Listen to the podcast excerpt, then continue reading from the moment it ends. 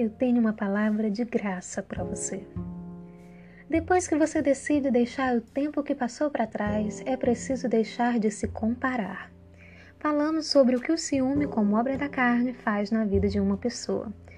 Mas como que a gente vence esse ciúme? Como que a gente aprende a ver o nosso valor? Você descobre o seu valor quando não olha para si mesmo. Tá bom, Carol. Agora eu já sei que eu tenho que semear hoje na vida das pessoas. Tenho que fazer alguma coisa hoje, por exemplo, criar um canal no YouTube.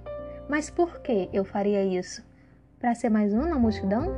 Há tantos canais no YouTube, tantos cantores, tantos médicos, tantos fotógrafos. Por que ser mais um? Caro ouvinte, vou lhe dar alguns motivos. Você já ouviu alguém dizer que você tinha um perfil para ser alguma coisa? Ou que você tinha um potencial para? Como será que Deus revela que chamou alguém? De repente, todos os envolvidos com aquela pessoa têm um sonho em que Deus diz: Eis que esse meu servo será cantor, por exemplo. Será que é assim? Qual a sua história com o chamado? O Senhor nos dá o que temos para alcançar pessoas. Se temos muito, é para aprendermos a dar. Se temos pouco, é para aprendermos a receber. Em tudo que Deus faz, Ele envolve pessoas. Isso é tão evidente na história da criação que o próprio Deus exerceu seu plano salvífico em corpo humano. Ele tornou-se homem, de carne e osso, como eu e você. O nosso chamado vem de Deus e é para a glória dele, alcançando pessoas. E de forma incrível, ou crível, ele usa essas mesmas pessoas para nos mostrar por onde devemos seguir.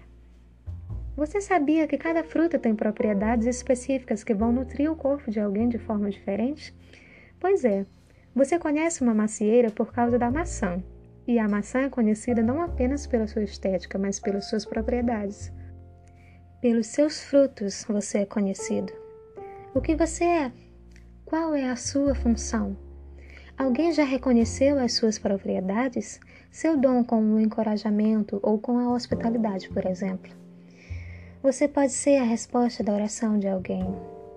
Orar ao Senhor da seara e pedir que Ele mande mais trabalhadores para a sua colheita. Mateus 9,38. Sabia que pela intercessão de uma só pessoa vidas foram poupadas? Assim foi com Abraão e seu sobrinho Ló pela obediência, ainda que tardia, de uma só pessoa, como foi com o profeta Jonas, uma cidade inteira veio ao arrependimento. A oração de um justo pode muito em seus efeitos. Quando uma alma se converte, há grande alegria no céu. A aliança de Deus foi com a humanidade, mas foi com Noé. Foi com a humanidade, mas foi com Abraão. Jesus recebeu o toque de uma pessoa em meio à multidão e perguntou: Quem me tocou? Pelo pecado de um homem veio o pecado ao mundo, mas pela salvação de um só homem veio a salvação ao mundo. Uma só pessoa pode fazer toda a diferença. Deus busca a todos, busca a muitos, mas busca um só: você. Ele chama você para dar frutos. Ele chama você para que através de você haja multiplicação. O que está te impedindo de ir e frutificar? Antes de mais nada, o nosso chamado como cristãos é para sermos dele. A nós foi dado o ministério da reconciliação, o privilégio e a grande responsabilidade de pregar o Evangelho com a vida e com palavras. Nós somos os ramos enxertados que florescem e frutificam se permanecermos em Jesus. Sim, Ele te chamou para dar frutos, dar frutos e não produzi-los. Quem produz é o Espírito Santo em nós, não é pela nossa própria força. Nosso papel é permanecer, estar em nosso posto, dando total liberdade para Ele agir em nós. Todo aquele que estando nele não dá frutos, ele retira, mas o que dá frutos, ele poda, para que dê mais frutos ainda. Por que quem não frutifica é lançado fora? O ramo nada pode fazer por si, ele depende dos nutrientes da videira. Deus dá tudo o que você precisa. Ele mesmo é tudo o que você precisa. E ele te pede para tão somente crer. Porque se creres, verás a glória de Deus.